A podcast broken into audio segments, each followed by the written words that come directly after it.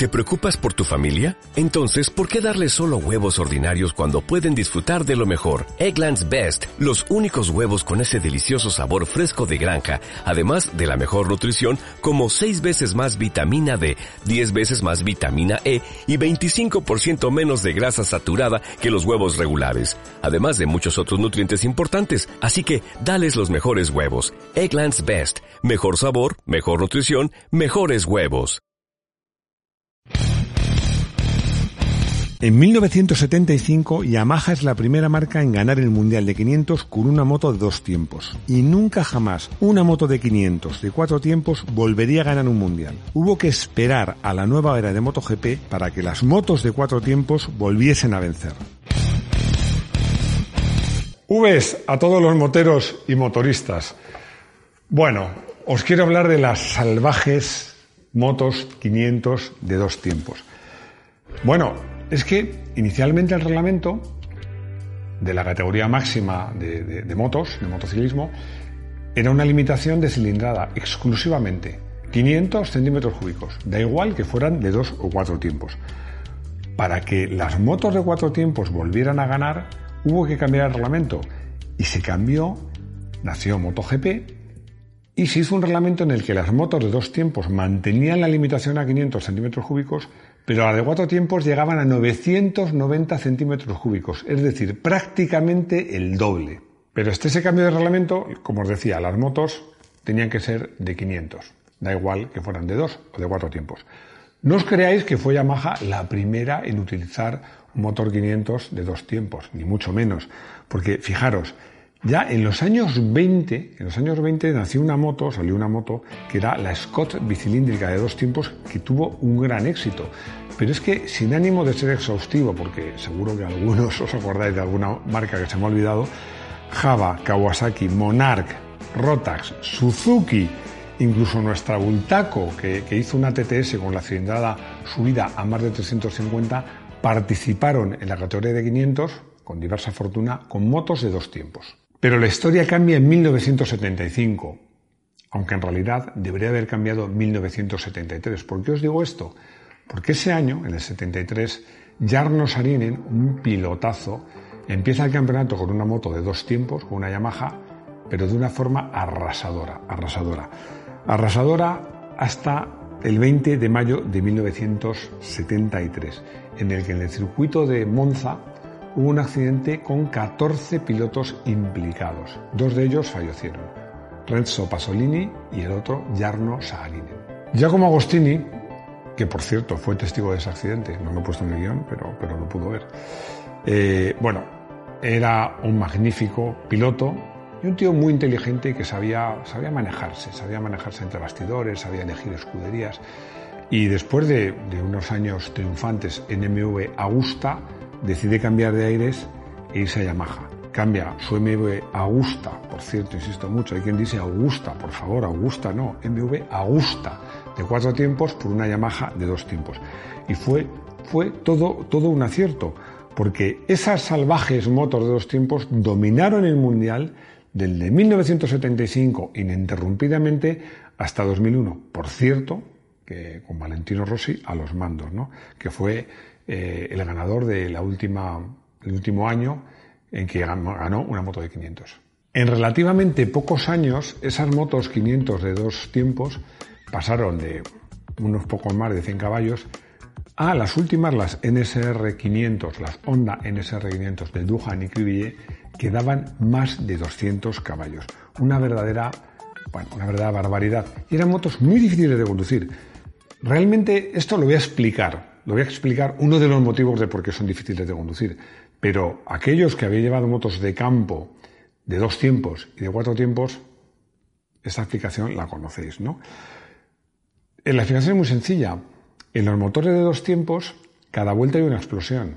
Y en los motores de cuatro tiempos es cada dos vueltas. ¿Esto qué es lo que pasa? ¿Qué es lo que consigue? Que la, potencia llega a la rueda en un motor de dos tiempos de una forma prácticamente constante. Cuando la rueda pierde adherencia, no te da tiempo a recuperarla. En cambio, esa llegada de potencia pulsante, por decirlo de alguna manera, a la rueda en un motor de cuatro tiempos hace que cuando la rueda empieza a derrapar porque llega un exceso de potencia, como de repente deja de haberla, vuelva a agarrar. Bueno, esto creo que lo hemos explicado en otros vídeos y además lo volveré, volveré a hablar de ello en este vídeo cuando hable del Big Bang, de los motores Big Bang de Honda, pero eso será más tarde. Pero es que además, además esta, este flujo de potencia que, fatigaba los neumáticos que los llevaba al límite, había otro problema añadido, que era una banda de utilización muy, muy, muy estrecha. Yo para esto, en vez de contaros nada, he pedido ayuda, he cogido unas declaraciones que hizo Loris Capirosi, que fue uno de los pilotos que pudo llevar motos de 500 de dos tiempos, bueno, de hecho él corrió con motos de 500 de dos tiempos, por supuesto, y corrió contra los cuatro tiempos y luego corrió con motos de cuatro tiempos. Y él cuenta que las Honda NSR subían hasta 13.000 vueltas, pero la banda útil de potencia era muy estrecha, entre por encima de 2.500, pero sin pasar, perdón, de 10.500, sin pasar de 12.500. O sea, apenas 2.000 vueltas útiles. Por debajo y por arriba no había nada. Por eso, seguro que os acordáis eh, que ahora ya es más raro, también pasa, pero es mucho más raro, de las famosas salidas por orejas, por cierto, como la que tuvo Cribi en el 2020 eh, que era cuando perdía la rueda trasera y de repente agarraba y lanzaba el piloto por arriba. Eso era muy, muy habitual de las motos de dos tiempos. ¿Por qué?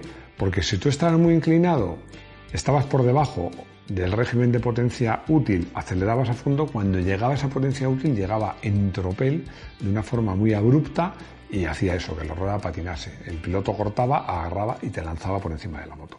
Eran motos difíciles de manejar.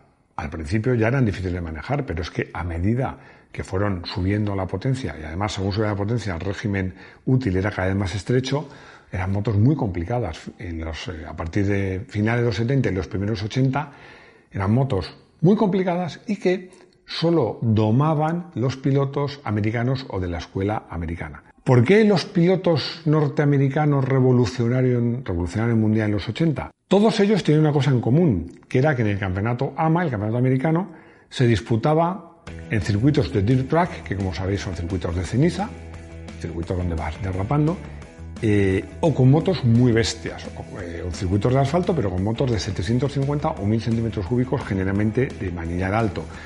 En este, en este ambiente, en, en, estas competiciones de dirt track y con motos muy potentes, fue como aprendieron, eh, como empezaron en competición, Freddie Spencer, Eddie Lawson, Kevin Swans, Wayne Rainey, Kenny Roberts y más tarde los australianos Gardner y Duhan, que también provenían de esa escuela. Y es que en el dirt track se aprendía a derrapar, se aprendía a conducir con el acelerador, como decía, como decía Kenny Roberts, a ir empujando la rueda delantera. Lo que pasa es que, claro, la ventaja es que en dirt track aprendías esta técnica, pero a una velocidad mucho más baja. Pero esa era la técnica perfecta para manejar las motos de 500 de dos tiempos. ¿Y cómo se conducían? Pues, a ver, yo he tenido la fortuna de experimentar esa sensación de manejar la dirección de la moto con el gas. Pero no en una moto de 500, ni siquiera en asfalto, sino en motos de campo, motos de enduro y sobre todo en motos de motocross. Es muy fácil de explicar. Tú llegas a una curva, empiezas a acelerar, fluye la potencia en la rueda delantera, perdón, en la rueda trasera y empieza a empujar la rueda delantera. ¿Y qué es lo que pasa? Que se te abre la trayectoria pero como vas empujando la rueda delantera, si metes más dirección, corres el riesgo de perder dirección y caerte. ¿Qué haces? Acelerar más para conseguir que la rueda trasera derrape. Bueno, esta tecnología, esta técnica, no tecnología, esta técnica, como os digo, es difícil de aplicar en tierra, pero en asfalto y a esas velocidades está solo al alcance de unos pocos. Cuando consigo hacer esto en tierra, pues se me pone una sonrisa de oreja a oreja. Y en tierra, bueno, eh, me sale de vez en cuando. Consigo hacerlo. En asfalto no lo he hecho, lo he hecho alguna vez, pero, pero sin querer, porque es muy difícil. Es muy difícil. En una moto, como os digo, una moto de 500 de esa potencia, esa velocidad es mucho más difícil. Incluso hoy día esa técnica se sigue utilizando en las motos de MotoGP. Lo que pasa es que ahora con los motores de cuatro tiempos, que como os digo, no, no someten al neumático trasero a ese estrés, eh, tienen una banda más ancha y además tienen ayudas electrónicas, es todo un poquito más fácil. Pero con Mick Duhan aparece un motor de dos tiempos que ya no suena, no tiene ese, sonido gritón, tiene un sonido más ronco y que, bueno, pues se le llamó por eso el motor Big Bang. ¿Por qué? ¿Por qué sonaba así y, qué era la ventaja? ¿Qué ventaja tiene ese motor? Porque Muy fácil, los, ingenieros, que no son tontos, se han dado cuenta de que eso, que os digo, de que eh, fluía potencia constantemente al neumático trasero, hacía la moto mucho más difícil de conducir. Y dijeron, bueno, esto lo podemos solucionar. Podemos agrupar las explosiones de forma que no esté constantemente un motor, un, eh, un cilindro en tiempo de explosión, en realidad dos, sino que sea mucho más concentrado y que el motor funcione como cuatro tiempos. Y eso es lo que hicieron.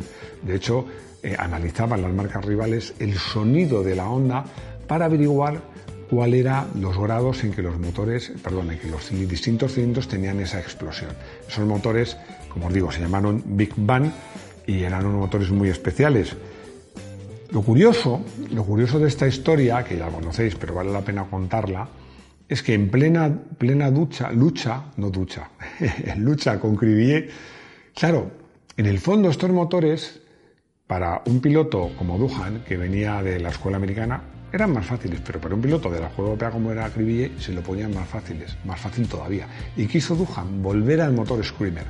Es decir, volver al motor complicado, con tiempos equidistantes de explosiones de dos cilindros y que hacía la moto más difícil de llevar y que sonaban screamer, gritadores, ¿no? o sea, que, aullaban. Lo hizo por dos motivos. Un motivo puramente técnico, que, estos motores con este orden de encendido al final conseguían ser un poquito más potentes. Pero también por un motivo psicológico. Era un mensajito a Alex y decir, no eres tan bueno, a ver si eres capaz de llevar estas motos igual de rápido que las Big Bang. Porque hay una cosa que no sé si tenéis en cuenta, que en la época, mientras hubo motor de 502 tiempos, no había ayudas electrónicas.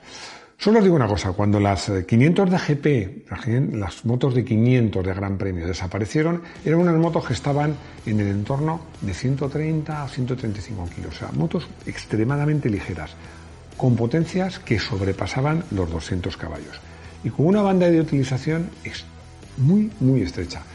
Para ponerlo esto un poco, eh, darnos cuenta de, cómo eran esas motos, vale la pena compararlas con las MotoGP actuales, que son motos que pesan más, pesan al menos 20 kilos más, 150 kilos, que alcanzan 270 caballos, hay quien dice que ya sobrepasan los 300, pero que tienen una banda de utilización mucho más ancha y sobre todo, sobre todo, tienen todavía hoy, aunque se han limitado, bastantes ayudas electrónicas. Yo creo que esto, igual que antes he recurrido a Capirossi, ahora voy a recurrir a Mick Duhan, porque hizo unas declaraciones que a mí me parecieron extremadamente interesantes acerca de este tema que os estoy contando. Y que dijo exactamente lo siguiente. De toda la parrilla de MotoGP, solo veía que hubiese un piloto capaz de llevar una moto de MotoGP sin ayudas electrónicas. Os imagináis quién, según Duhan, es ese piloto. Por supuesto, Mar Márquez. Llegamos a la sección de la anécdota del día, que me lo he escrito en el guion, pero no me hubiera hecho falta.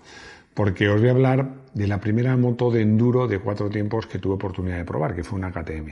Estoy hablando más o menos de finales de los 90, que es cuando comencé a correr en serio en enduro. Bueno, pues eh, yo corría en esa época con de 250 dos tiempos, que me pareció una moto muy ligera, muy manejable, y me dejaron para probar, me dijeron en KTM, ojo, prueba esta moto que te va a encantar. Bueno, yo me la llevé Hicimos un tramo, eh, había llovido, el terreno estaba muy resbaladizo. Salí con la 4, bueno, primero salí con la mía y marqué unos tiempos, y luego salí con la, con la 404 tiempos. Y cuando paré dije, esta moto no me gusta nada, o sea, es pesada, es torpe y no corre nada comparado con la mía. Y vi que todos mis compañeros de equipo se partían de risa, pero es que se partían de risa. Y ya cuando uno se recuperó de, de, de, que el pobre no podía hablar, me dijo, pues sabes que has rodado entre 10 y 15 segundos más rápido. Ojo, estoy hablando de un tramo que se hacía en unos 3 minutos y medio. Había bajado 10 o 15 segundos. Bueno, es que eh, esto que os digo de, someter a estrés al neumático en tierra o en firme deslizante se nota mucho más las motos de cuatro tiempos en esas circunstancias son mucho más fáciles de llevar y al final tienen más motricidad. Os preguntaréis, ¿Seguro que te compras una cuatro tiempos? Pues no, pues no, porque luego aparecieron lo que mi querido amigo César Agüí, descanse en paz, eh, llamaba las motos de tres tiempos, que eran las 300 de dos tiempos, que fueron las motos con las que corrí toda mi... Siempre que corrí en enduro, con ese tipo de motos, pero esa es otra historia que contaremos en otro momento. Bueno, espero que os haya gustado este vídeo. Yo la verdad es que esta época, las motos de 500 las recuerdo, recuerdo cómo sonaban, recuerdo cómo corrían, recuerdo lo difícil que eran de llevar, eran, porque eran motos ligerísimas y complicadísimas de llevar, solo al alcance de, de, unos pocos, ¿no? Por cierto, entre esos pocos estuvo nuestro compatriota y primer campeón español de 500, Alex Cribille. Espero que os haya gustado el vídeo, espero vuestros comentarios y bueno, ya sabéis que tenemos un canal donde hay vídeos de todo tipo, hay vídeos de off-road, que a mí, como sabéis, me encanta.